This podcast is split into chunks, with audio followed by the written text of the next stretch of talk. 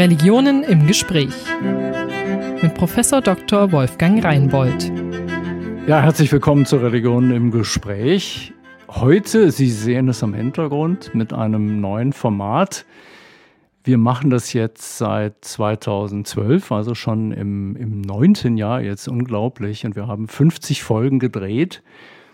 Und auf unseren Kanälen sind inzwischen Tausende von Kommentaren eingegangen. Und die Redaktion hat jetzt ähm, gesagt, äh, lass uns doch mal auf die, auf die Kommentare schauen, unter denen auch Fragen sind und mal mit dem Publikum direkt in Kontakt treten, also QA machen, wie man heute sagt, Questions and Answers, äh, Fragen und Antworten. Und die Redaktion vom Evangelischen Kirchenfunk hat jetzt eine Reihe von Fragen rausgesucht, die sie mir gleich stellen wird. Ich bin sehr gespannt was ich damit ähm, dann anfangen kann. So ein bisschen weiß ich es schon, aber so ganz genau noch nicht. Insofern ist es heute ein bisschen auch eine, eine Überraschung. Also los geht's. Wird dieser Kanal eigentlich von den Zeugen Jehovas betrieben? Da habe ich jetzt überhaupt keine Idee, wie, wie der oder diejenige, der oder die das fragt, auf die Frage kommt. Ich sag mal, wer wir sind. Wir sind die Evangelisch-Lutherische Landeskirche Hannovers. Das ist eine evangelische Landeskirche, die geht so ungefähr von der, von der Nordsee bis kurz vor Kassel äh, ist die größte Landeskirche in Deutschland, wenn ich recht sehe. Also wenn Sie so wollen, die größte Religionsgemeinschaft, äh, die wir haben mit, mit weit mehr als zwei Millionen Christinnen und Christen, die dazugehören. Und wir haben eine Abteilung für interreligiösen Dialog bei uns in der Landeskirche. Und in dieser Abteilung ist diese Idee entstanden, eigentlich als Reaktion auf die große Islamdebatte in 2010, äh, wo die Islamthemen in den Talkshows rauf und runter diskutiert wurden und ich regelmäßig Anrufe bekam. Da, da kriegt man ja einen Knall. Kann man das nicht besser machen? Und, und das war so der Ausgangspunkt, warum wir gesagt haben, wir, wir probieren das mal. Ähm, Low Budget, der Versuch, äh, in die großen Fernsehsender reinzukommen, das haben wir so ein bisschen versucht, hat aber nicht funktioniert. Das ist schwierig. Und so ist es gekommen. Und die Idee ist nicht, ich weiß nicht, woran jetzt der oder die Fragerin denkt bei Zeugen Jehovas. Die Idee ist nicht, dass wir sozusagen an den Haustüren klingeln oder missionieren wollen, äh, sondern wir wollen über die Fragen, die uns alle betreffen heute, weil unsere Gesellschaft eben eine eine bunte Gesellschaft geworden ist, auch, auch in religiöser Hinsicht. Nicht die Zeiten, wo man nur evangelisch oder katholisch war, die sind lange vorbei. Und da wollen wir über diese Themen sprechen und das in einer Art und Weise, die wir für also ich sage immer seriös halt nicht. Es soll, es soll die ernsten, schwierigen Themen nicht aussparen. Ähm, aber doch so, dass wir respektvoll miteinander umgehen und vor allen Dingen die sozusagen das echte Leben der Menschen im Blick haben, um die es geht. Also nicht so ein Pseudo-Islam aufbauen oder ein Pseudo-Christentum oder äh, was auch immer, sondern mit Leuten, die das wirklich leben, hier in Deutschland und die dazu was zu sagen haben. Das ist die Grundidee. Und ich hoffe, dass das kommt rüber äh, in all den Folgen, die wir bis heute ähm, gedreht haben. X-Factor schreibt, worum geht es denn eigentlich bei Religion und ist der Wunsch nach einer gemeinsamen Religion berechtigt? Das ist im, im, interreligiösen Dialog in meiner Erfahrung so. Wir werden häufig mit, äh, mit dem äh, Vorurteil, mit Bindestrich, also Vorurteil, nicht negativ gemeint, sondern einfach eben das Urteil, was vorher da ist, mit dem Vorurteil konfrontiert, äh, wir würden äh, das Gemeinsame suchen oder versuchen im Grunde so eine Art, ja, gemeinsame Grundlage sämtlicher, am besten dann auch noch Religionen zu finden. Also ein, ein ethisches Konzept vielleicht, was das Fundament sein könnte für alle. Sowas gibt's, aber ich glaube und so wie ich es verstehe, ist es nicht der Kern dessen, worum es geht beim interreligiösen Dialog. Denn äh, wenn wir uns ein bisschen auskennen, wissen wir, äh, Muslime sind anders als Christen. Und zwar ganz bewusst. Und wenn man die Texte liest, also in dem Fall Koran und Bibel, dann merkt man auch, warum sie anders sind. Dasselbe gilt für Christen und Juden. Dasselbe gilt für Buddhisten und Hindus auch für Bahai, auch für alle anderen. Das heißt, Religionen haben viel gemeinsam, auch was die Ethik anbetrifft, lassen sich Dinge finden, wo wir uns alle verständigen können. Wir merken aber immer auch in den Begründungen und dann auch in den konkreten Formulierungen, es ist dann doch sehr anders und oftmals passt es überhaupt nicht zusammen. Äh, und man kommt dann im besten Fall zu einem äh, We agree to disagree, wie man so schön sagt auf Englisch. Also wir stimmen darin überein, dass wir nicht übereinstimmen, aber darin stimmen wir überein. Und das ist ja an nicht wenigen Stellen schon eine ganze Menge. Insofern die gemeinsame Religion suchen wir nicht. Wir suchen eine Verständigung äh, bei allen Differenzen. Das scheint mir ein wesentlicher Punkt. Äh, und ich glaube, die Erfahrung von Leuten, die äh, Kontakt haben mit Menschen aus anderen Religionen, anderen Weltanschauungen. Es betrifft ja nicht nur die Religion, ja. Also etwa bei Buddhisten haben wir häufig die Diskussion, ist das eigentlich eine Religion oder, oder eher nicht? Viele Buddhisten oder manche sagen, also ich finde eigentlich eher nicht. Für mich ist es eine Weltanschauung.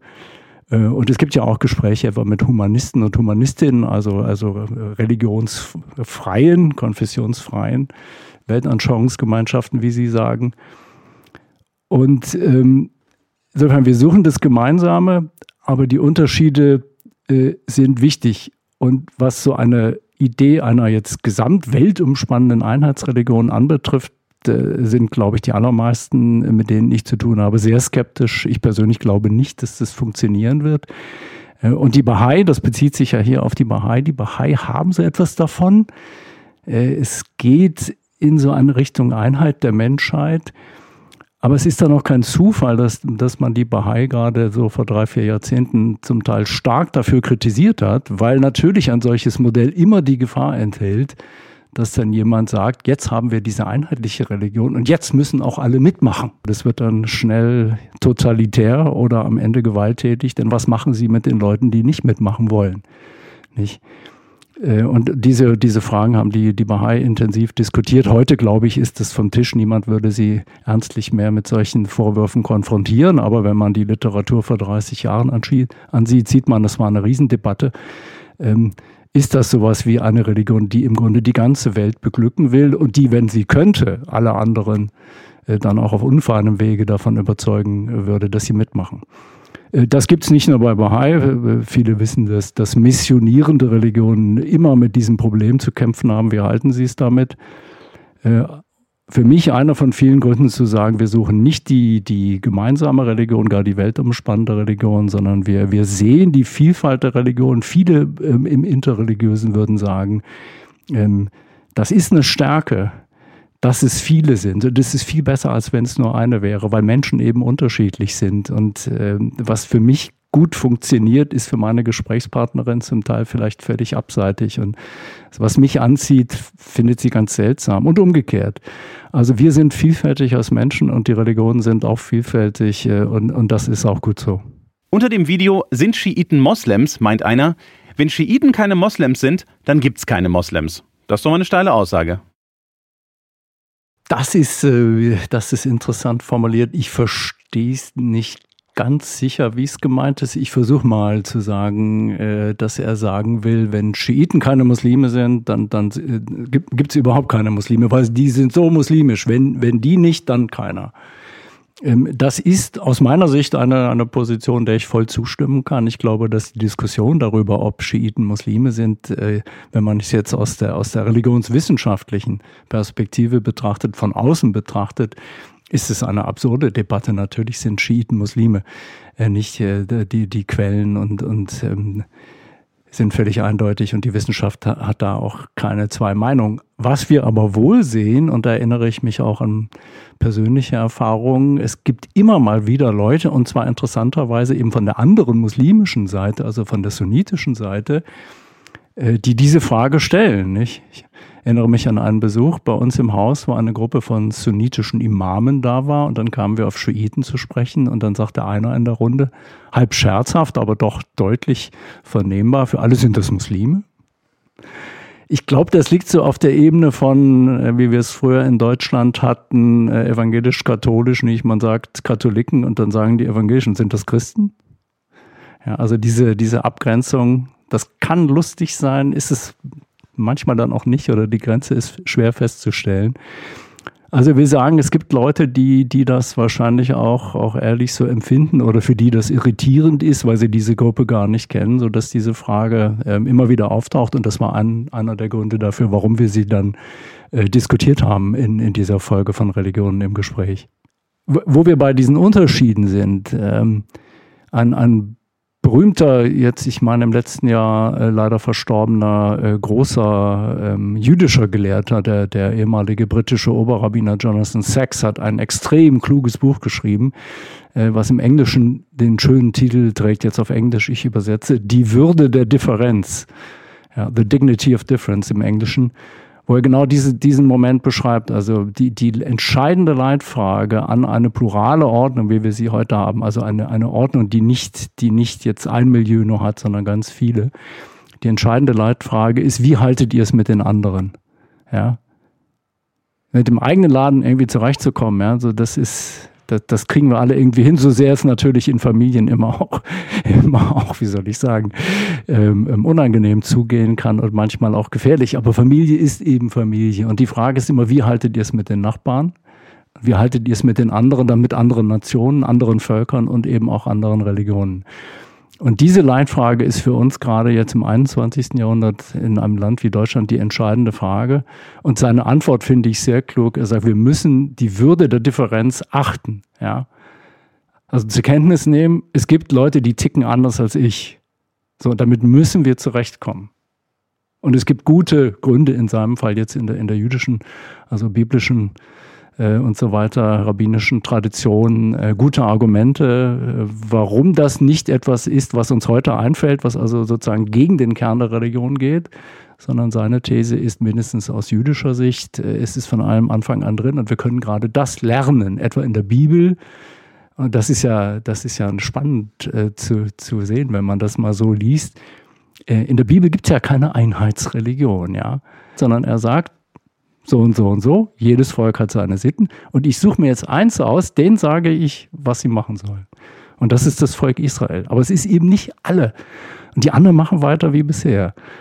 Und insofern ist diese Idee eben, dass man Differenz hat von allem Anfang an drin. Das ist die, die große These dieses Buches, die ich wunderbar finde, auch als Blick auf, auf jetzt aus christlicher Sicht auf die biblische Tradition. Eben nicht die Einheits-, also sozusagen Macworld, wie mal jemand gesagt hat. It's not Macworld in Religion, ja. Eine Religion für alle. Und wer sich nicht dran hält, der bekommt Probleme. Sondern ähm, die Differenz achten von allem Anfang an.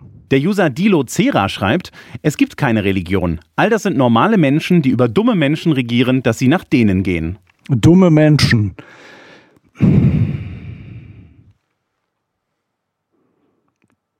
Ich glaube, ein Problem, das, das wir Menschen wahrscheinlich allgemein haben und in Sachen Religion manchmal besonders, besteht darin, dass wir dazu neigen, uns selbst für klug zu halten. Ja, also wir sind die Guten und alle anderen irgendwie nicht. Und dann sind die anderen eben die Dummen oder die, die, die es nicht verstanden haben. Das scheint mir eine, eine ganz schwierige Position zu sein. Äh, wichtig bei allem, was wir tun, sage ich jetzt aus einer christlichen Perspektive, aber das gilt für andere Religionen auch. Und viele würden das auch so sehen. Äh, wichtig ist Selbstkritik. Das heißt hinschauen, ja. Wo ist bei uns was gut und wo ist bei uns auch was nicht gut? Wenn ich an die momentanen Debatten etwa über Christentum in Deutschland denke, da muss ich die Themen nicht lange suchen. Natürlich Missbrauchsfälle, äh, insbesondere in der katholischen Kirche, aber eben auch in der evangelischen Kirche, nicht wo wir jetzt rangehen. Also ich sage wir jetzt für die evangelischen Kirchen ein Problem, was wir zur Kenntnis nehmen, ein Riesenproblem, was wir immer hatten, Judenfeindschaft, ein, ein furchtbares Thema. Bis vor kurzem, ja. Also wann hat sich das geändert? Das ist ja noch nicht lange her. Äh, insofern diese Selbstkritik immer wieder schauen, äh, bleiben wir bei dem, wo wir herkommen, ja, also wir, wir würden sagen beim Evangelium oder haben wir damit gemacht, was uns irgendwie in den Kram passte, aus welchen Gründen auch immer, ja, Macht, Geld und, und, und Dinge, die Menschen eben verführen. Äh, insofern bin ich immer, bin ich immer äh, vorsichtig zu sagen mit, mit dumm. Ich komme auch irgendwann an den Punkt zu sagen, das ist dumm, aber ich würde mich hüten, jetzt diese Hütchen zu verteilen. Wir, wir leben ja auch manchmal, dass Menschen, die keine Religion haben, meinen, sie seien die eigentlich klugen und alle anderen, die noch eine Religion hätten, seien dumm. Da würde ich jetzt sagen, dieses Argument halte ich jetzt meinerseits für dumm. Äh, denn die Erfahrung zeigt eben, ähm, Menschen können auch ganz ohne Religion äh, furchtbare Systeme entwickeln. Äh, also sie brauchen nicht äh, Christentum oder Islam oder welche Religion auch immer, um Menschen zu unterdrücken, sondern es genügt auch, ähm, was weiß ich, Maoismus oder woran sie denken wollen. Ja, Pol Pot, Kambodscha, Killing Fields. Äh, also dezidiert nicht religiöse Weltanschauungen, die Menschen versklavt haben, umgebracht haben zu Millionen im Dienste letztlich der Wissenschaft, ja, weil man meinte, die Wissenschaft zeigt uns, die Gesellschaft entwickelt sich in die und die Richtung. Und wer jetzt nicht mitmacht und das nicht versteht, der, der kriegt es auf die Fresse oder der wird umgebracht, äh, so wie es dann in Kambodscha äh, der Fall war und in der UdSSR unter Stalin unter anderen Bedingungen auch. Insofern ähm, ich bin da sehr zurückhaltend und würde, würde immer sagen, ähm, wichtig ist, dass man, dass man die, die eigenen Traditionen kritisch betrachtet und äh, raus möglichst, wenn man denkt, jetzt sind wir aber wirklich mal die Guten, immer noch mal stoppt und sagt, Moment, Vorsicht, ja, dieses, das ist, das ist gefährlich und, und in dem Moment, wo diese Bremse nicht drin ist, ja, und wir immer weitermachen auf diesem Weg, dann, und das zeigt nicht zuletzt, äh, die Geschichte des Christentums äh, kann es gewaltsam und dann auch wirklich äh, gefährlich werden für, für Minderheiten, die da nicht mitmachen. Nicht, das zeigt insbesondere immer wieder die Geschichte der Juden, die sozusagen die typische Minderheit war, die eben partout nicht mitmachen wollte. Und wir kennen die, die Entwicklung. Man hat sie dann eben furchtbar drangsaliert und umgebracht und so weiter. Ähm, ja, so würde ich sagen. Deshalb dumme Menschen wäre ich sehr zurückhaltend. Viele religiöse Menschen, die ich kenne, haben sehr gute Gründe dafür, warum sie in ihren religiösen Traditionen leben. Zum Video Wir brauchen gebildete Imame, sagt A.P. Wozu brauchen wir hier Imame? Der Islam gehört nicht nach Deutschland. Ja, das habe ich oft gehört mit Bezug auf die Imam-Ausbildung, aber auch grundsätzlich. Äh, und es geht natürlich zurück auf, auf das berühmte Zitat äh, von Bundespräsident Wulff 2010, äh, 3. Oktober in Bremen. Ein Halbsatz ja nur. Ähm, aber der Islam gehört inzwischen auch zu Deutschland, so war der Halbsatz. Und, und er hat die ganze Sache ähm, unglaublich äh, in Bewegung gebracht, an eine riesige Debatte um diesen Satz. Ähm, ich hatte zu Beginn gesagt, wir, wir haben begonnen mit den, den Überlegungen zur Religion im Gespräch in dieser Zeit. Das war die Zeit, wo dann auch Sarazins Buch erschien. Und dieser Satz. Und ich habe ihn seitdem hunderte Male gehört, auch hunderte Male diskutiert gefunden auf Bühnen, äh, bei Fortbildungen, also Podien und so weiter. Inzwischen äh, wird es ein bisschen ruhiger, aber er ist in den Köpfen immer noch da. Ähm, ich persönlich bin mit dem, mit dem Satz nicht, nicht so glücklich, äh, weil ich gefunden habe, dass er eben von vielen sehr unterschiedlich ausgelegt wird. Und das liegt an dieser Formulierung, der Islam. Nicht? Ähm, ich plädiere immer dafür, dass wir das möglichst vermeiden sollten. Wir, wir brauchen es natürlich ganz gelegentlich, wenn wir sehr grob über Religionen sprechen, dann müssen wir sagen können, der Islam genauso wie wir sagen können, müssen das Christentum. Aber wenn es konkreter wird, äh, hilft es eben von Muslimen und Musliminnen zu sprechen, die diese Religion äh, leben. Und da macht es einen Unterschied. Wenn jemand sagt, der Islam gehört zu Deutschland, gibt es Leute, die hören dann äh, jede Form von Islam und denken an IS ja, oder, oder Neosalafisten, also wirklich gefährliche extremistische Gruppen. Und dann protestieren sie und sagen, nein, das gehört nicht nach Deutschland. Während die meisten Muslimen oder eigentlich wahrscheinlich alle Musliminnen und Muslime hören, der Islam äh, gehört zu Deutschland, also ich gehöre zu Deutschland, der ich dieser Religion angehöre. Und dementsprechend sind sie natürlich extrem äh, dann, dann ähm, angefasst, wenn, wenn das jemand in Frage stellt, äh, dass der Islam zu Deutschland gehört. Ich würde insofern immer sagen, äh, die Muslime und Musliminnen gehören zu Deutschland. Ich glaube, darüber gibt es keinen Zweifel und sollte es nicht geben. Äh, wer das bestreiten will, steht schon, schon politisch äh, extrem da. Äh, denn wir haben viele, viele Millionen muslimische Staatsbürger und Staatsbürgerinnen in Deutschland, viele auch Ausländer und Ausländerinnen, die hier leben, die sich hier wohlfühlen, äh, die hier bleiben wollen und die hier ihre Religion ausüben. Und äh, die vielen, vielen Moscheen, die es gibt in Deutschland, jetzt 2200, 300 so um den Dreh werden es sein, sind eben bisher in einer Situation, dass sie Imame haben, wenn sie denn überhaupt welche haben, ähm, die aus dem Ausland kommen, Und viele, gerade die jüngeren Musliminnen und Muslime, sind damit sehr unglücklich, weil sie sagen, diese Menschen kommen hierher in eine Kultur, die sie überhaupt nicht kennen, in ein Rechtssystem, das sie nicht verstehen. Und dementsprechend sagt gerade die junge Generation, wir brauchen Leute, die hier groß geworden sind, die wissen, wie wir ticken, die die Sprache können, die die Kultur kennen. Äh, und die, wenn sie denn im Hauptamt bei uns arbeiten, als Imame ausgebildet worden sind, und zwar an einer deutschen Universität. Wo denn sonst? Ja, wie alle anderen auch. Oder mindestens an einer äh, Imamschule oder, oder äh, Hochschule, äh, die, die irgendwie vergleichbar ist. Und das sind die Entwicklungen, die wir in letzter Zeit sehen. Etwa das Gespräch über die Imamausbildung, das wir geführt haben. Äh, es gibt seit einiger Zeit jetzt Entwicklungen, gerade im letzten Jahr, mit dem Ziel, sozusagen in Deutschland ausgebildete Imame für die äh, deutschen Moscheen. Und das scheint mir unbedingt nötig.